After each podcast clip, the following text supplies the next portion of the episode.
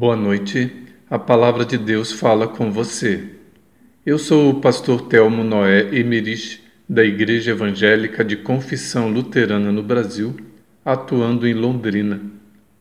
Em João capítulo 1, versículos 11 e 12, nós lemos: Aquele que é a palavra veio para o seu próprio país, mas o seu povo não o recebeu. Porém, alguns creram nele e o receberam e a estes ele deu o direito de se tornarem filhos de Deus. A vinda de Jesus ao mundo é o fato mais importante da história. Ele vem de uma forma muito bonita, em humildade, e algumas pessoas creram nele. Importante destacar que Jesus não obriga ninguém a aceitá-lo. Uma ilustração bem conhecida contada pelo pastor Alcides Yuxi em seu livro Amor Sem Fronteiras, nos fala de um artista que pintou um quadro onde mostrava Jesus batendo a porta de uma casa.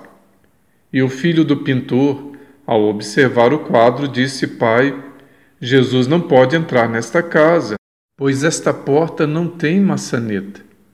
O pintor então falou: Filho, a maçaneta está pelo lado de dentro da porta quem mora nesta casa pode deixar Jesus do lado de fora ou pode convidá-lo a entrar.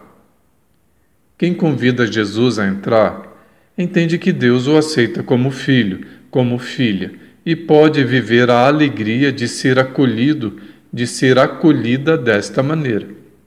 Entende que Deus, como uma bondosa mãe, um bondoso pai, lhe alimenta, lhe ensina a caminhar cura as suas feridas e está sempre de braços abertos para dizer uma palavra de carinho, indicar o caminho ou simplesmente dar um abraço tão necessário. O que fazer com este Jesus que bate à sua porta neste dia? Abra a porta da sua vida e deixe ele entrar. Permita que seus dias tenham a doce companhia do Senhor Deus. Oremos, querido Jesus, abra a ti as portas da minha vida. Sê tu aquele que entra em minha casa e ceia comigo. Quero a tua companhia em todos os meus dias. Não abro mão de te ter ao meu lado e de seguir alegre a jornada desta vida, andando nos teus passos. Amém.